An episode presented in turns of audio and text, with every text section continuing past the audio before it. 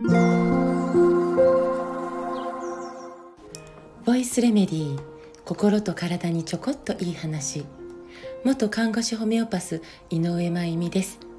まずお知らせですが、えー、今夜20時半8時半ですね、えー、今夜、えー、インスタライブを、えさせていただきます、え8月12日に兵庫県西脇市にある、え播州織で有名な玉木新芽さんで定期開催されている井戸端巻というイベントで食べることは生きることというテーマでお話をさせていただくことになっているんです。しかもめちゃくちゃ嬉しいことに歯科医師の篠原拓也さんとのコラボお話会になっているんです。こちら参加費無料のイベントですから、よかったらぜひぜひお近くの皆さん聞きに来てほしいのですが、その告知のためのインスタライブを今日の20時半から篠原拓也さん、そして主催の玉木新芽さんと一緒にさせていただくことになってます。インスタライブのアカウントは、えー、玉木新芽スタッフさんからなので、えー、こちらはコメント欄にそのアカウントを載せておきます。えー、ぜひぜひ応援よろしくお願いします。そしてもう一つひらめきまして、えー、毎朝このようにお話をさせていただいていますが、もしご質問やリクエストをいただけたら、えー、それをテーマにお話をさせていただく日も作ってみようかな、なんて思いました。えー、もしよかったら、えー、コメントとかレター機能ありますね、スタイフさん。えレターにてご質問、リクエスト送ってみてください。あの必ず取り上げますからというお約束はできないしいつまでできるかもわからないのですが、えー、ちょっとやってみようかなと思ったのでした。えー、急にやめますっていうかもしれなくて、えー、それはあらかじめ、えごめんなさい。さて、え今日は、え2020年春に書かれた詩を朗読したいと思います。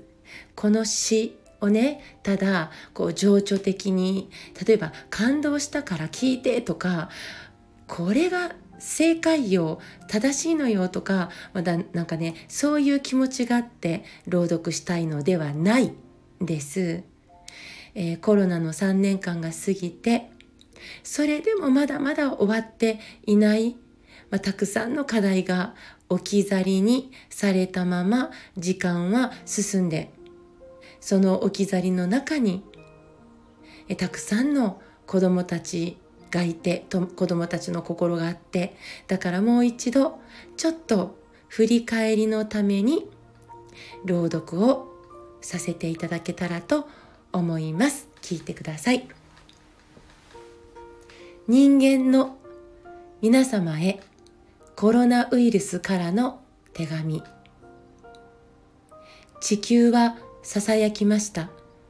でもあなた方には聞こえなかった。地球は話しかけました。でもあなた方は聞こうとしなかった。地球は叫びました。でもあなた方はまるでスイッチを消すようにそれを消して耳を貸しませんでした。だから私は生まれました。私はあなた方を罰するために生まれたのではありません。あなた方を目覚めさせるために生まれたのです。地球は助けを求めて泣き叫びました。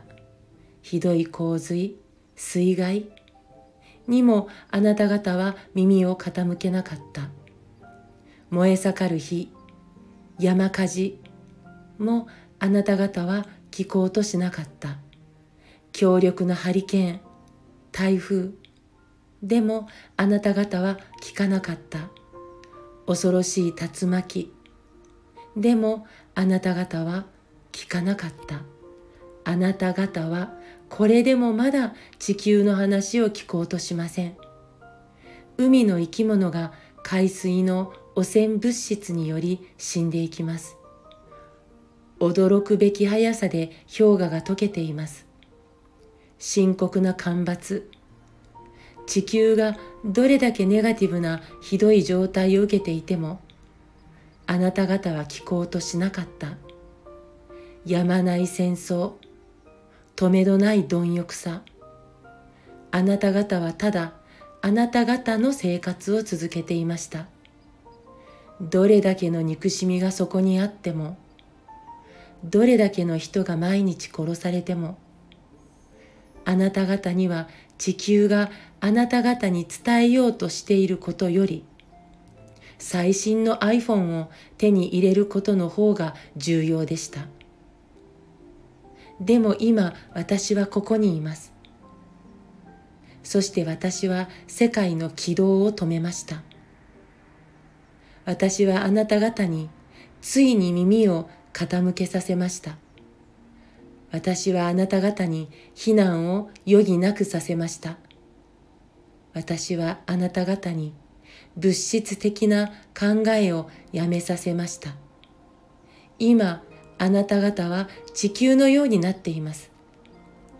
あなた方は自分たちが生き残ることだけを気にかけています。それはどんな風に感じますか？私はあなた方を発熱させました。地球が燃やされているように。私はあなた方に呼吸器系の問題を与えました。地球の大気が汚染で充満しているように。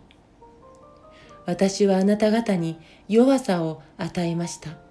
地球が毎日弱っていくように。私はあなた方から快適さを取り去りました。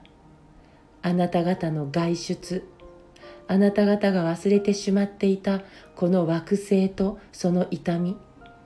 そして私は世界を止めました。すると今中国の大気の状態は良くなりました。工場が大気中へ汚染物質を吐き出さなくなり空は青く澄み渡りました。ベニスの水は透明になり、イルカたちを見ることができます。水を汚染するゴンドラを使っていないからです。